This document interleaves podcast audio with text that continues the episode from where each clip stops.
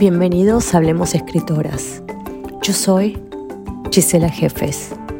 Nos encontramos en la sección Estéticas del Antropoceno, tres preguntas. Una iniciativa que intenta ahondar en la experiencia creativa de autoras y artistas frente a la catástrofe climática y ecológica y reinstaurar, si es posible, una cultura del cuidado que nos reconecte. Hoy visitamos el universo de Valeria Correa Fis y le hicimos tres preguntas.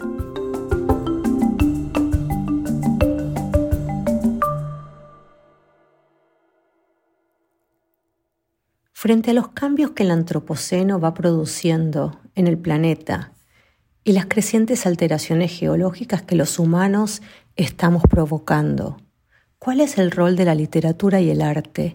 ¿Y es posible o no dar cuenta estéticamente de estos cambios?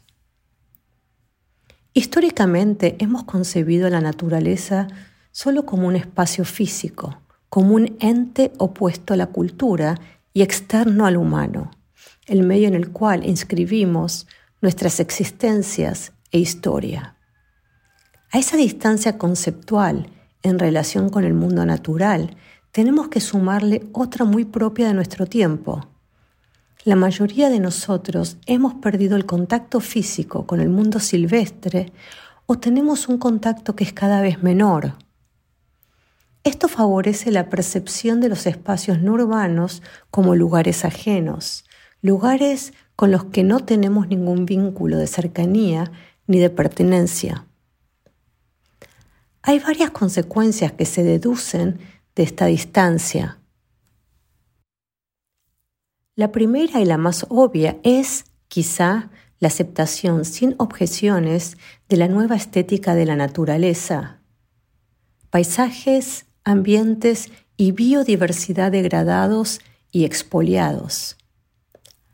Asistimos a una especie de amnesia, resignación o renuncia colectiva de los atributos que la sociedad consideró valiosos o deseables para nuestro planeta en algún momento de su historia. La segunda consecuencia es la dificultad de compromiso con nuestro entorno. ¿Cómo vamos a defender nuestro planeta si no somos capaces de ver lo que le sucede? Si sentimos que lo que ocurre en el Amazonas o en la Antártida, por ejemplo, nos es distante y no nos incumbe. Creo que el rol del arte y de la literatura es muy importante en estos temas.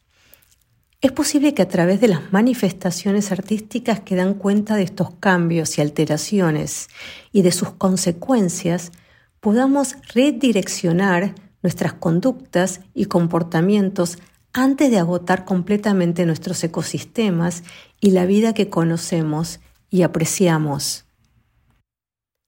El mundo literario del siglo XX, probablemente marcado por autores como J.G. Ballard y su idea de cancelación del futuro ha narrado el colapso climático y ecológico a través de narrativas distópicas. Octavia Butler y Margaret Atwood son dos claros ejemplos de voces autorales sólidas que han explorado mundos post-apocalípticos a partir del cambio climático e inequidades sociales. También quiero destacar un autor argentino menos conocido, Rafael Pinedo, que en su libro Plop imagina un mundo precario de barro y frío, un mundo de condiciones vitales mínimas, pero en el que siguen primando las inequidades sociales, las jerarquías opresivas.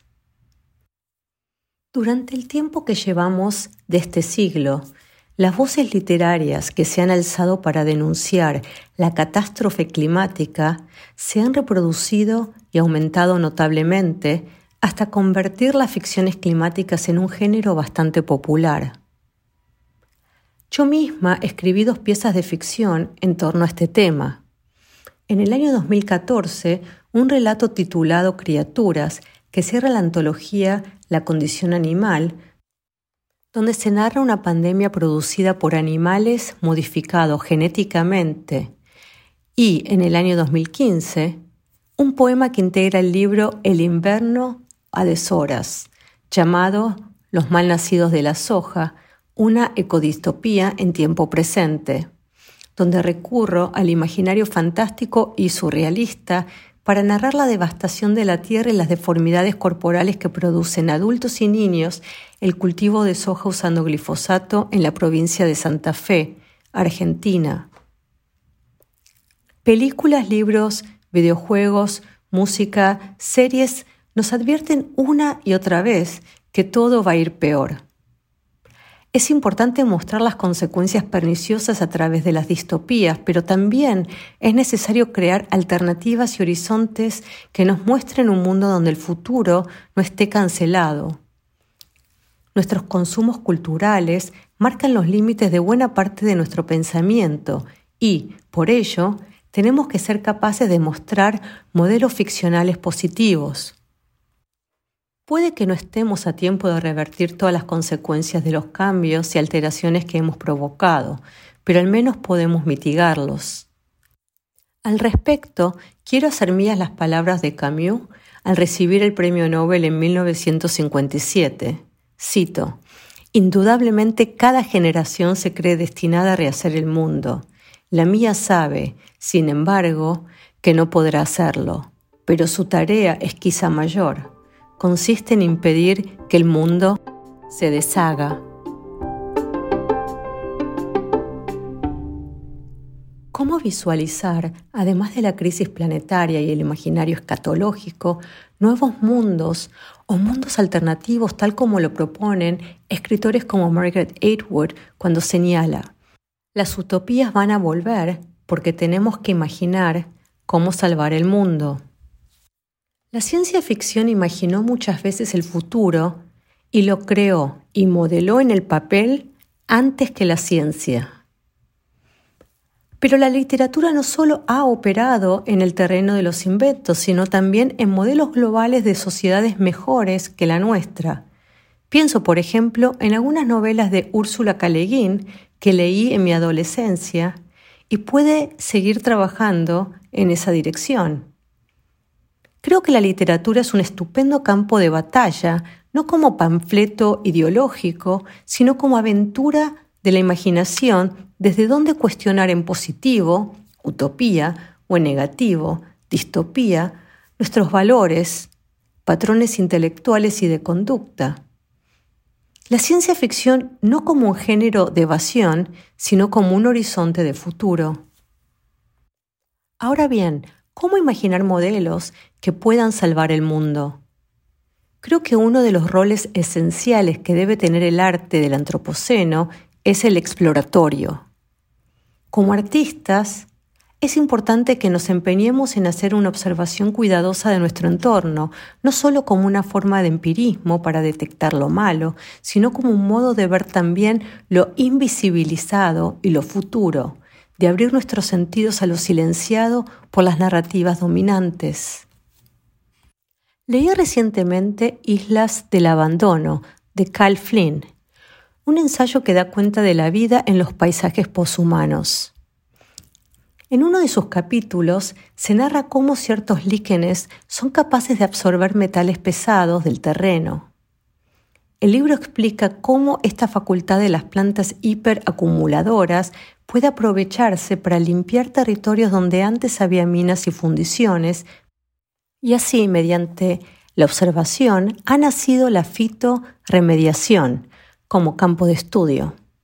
En línea con lo expuesto, pienso que una de las sendas que puede explorar el arte es visualizar escenarios donde la alta tecnología domine pero donde el peso no esté exclusivamente en la información, sino en la ingeniería genética y en la biotecnología.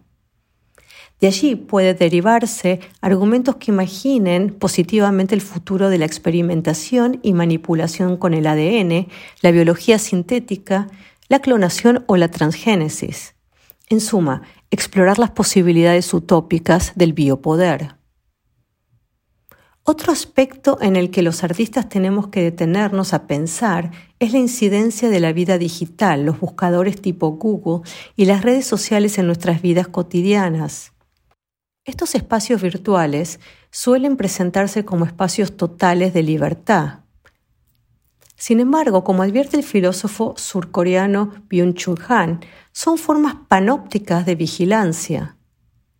La libertad no es suprimida o atacada como en los regímenes dictatoriales del pasado, sino que es voluntariamente entregada. Nos desnudamos, nos exponemos, contamos nuestra intimidad. ¿Podemos imaginar un mundo alternativo que reglamente más y mejor nuestros derechos en torno a nuestra vida digital? ¿Cuáles son los verdaderos beneficios de estas tecnologías y cuáles sus peligros, perjuicios o desventajas? He ahí todo un terreno artístico por explorar, creo. Queda muchísimo por imaginar y hacer en torno al feminismo. Se han escrito brillantes distopías feministas de las que emanan una crítica que exhibe la invisibilización de las mujeres y las fuerzas de opresión que las rodean así como también las servidumbres que la sociedad impone a los cuerpos femeninos. Podemos trabajar ahora en positivo, valiéndonos de la empatía y la compasión para imaginar y crear nuevos mundos más justos y equitativos. Podemos concebir una sociedad que, en lugar de basarse en la explotación de un género, se fundamente en la ayuda mutua, la colaboración y el respeto. Estas ideas no son nuevas y muchas de ellas han sido exploradas por autoras como Úrsula K. Le Guin en Los desposeídos y La mano izquierda de la oscuridad, pero es hora de repensar mundos alternativos posibles al capitalismo extractivo. Y hay que pensarlos rápido antes de la catástrofe. ¿Cuáles son los textos, trabajos y obras que más te inspiraron a escribir? Entre muchos, hubo un jardín. ¿Y por qué? Creo que nada fue más poderoso que el confinamiento a la hora de escribir Hubo un jardín. Como no pude viajar a Argentina, recreé parte de su geografía a través de los distintos relatos del libro. El espacio es un personaje más de ese libro y ocupa un papel esencial. Durante su escritura estuve investigando mucho para los talleres que imparto acerca de la representación de la curiosidad en la literatura. Los hombres curiosos son, en su mayoría, retratados por los grandes relatos como intrépidos, aventureros y acaban con un gran capital simbólico a su favor, honor, fama, conocimiento, sabiduría. El prototipo del hombre curioso es Ulises, que vive mil aventuras y al regresar a su casa no solo lo están esperando su mujer y su hijo, sino hasta el perro. Paradójicamente la literatura trata muy mal a las mujeres curiosas y las castiga. Podemos repasar desde los mitos griegos precristianos hasta los cuentos de hadas recopilados durante el romanticismo y veremos que las mujeres curiosas salen mal paradas son castigadas o, en el mejor de los casos, salvadas por un hombre. Basta recordar cuánto le debe Caperucita Roja al cazador, o la Bella Durmiente al Príncipe Azul. No me lo propuse, pero me di cuenta al terminar Hubo un jardín que las mujeres curiosas retratadas en estos cuentos aprovechan la experiencia vivida, positiva o negativa, como un modo de aprendizaje. En los talleres de escritura que imparto en el Instituto Cervantes de Milán y mientras corregía Hubo un jardín, nos detuvimos específicamente a pensar y analizar algunas reescrituras de los cuentos de hadas. Trabajamos con La Cámara Sangrienta de Angela Carter, Viajes con la Reina de las Nieves de Kelly Link, Ni aquí ni en ningún otro lugar de Patricia Esteban Erles y Para comerte mejor de Giovanna Rivero también con el poemario de Anne Sexton, Transformaciones. Ojalá algo de las miradas y del saber hacer de estas autoras se haya contagiado a las páginas de mi libro.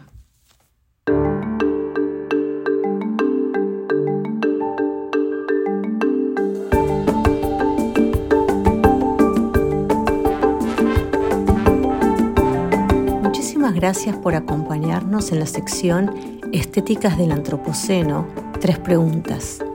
Gracias también a todo el equipo de Hablemos Escritoras, a Valeria Correa Fis por compartir sus respuestas con nosotras.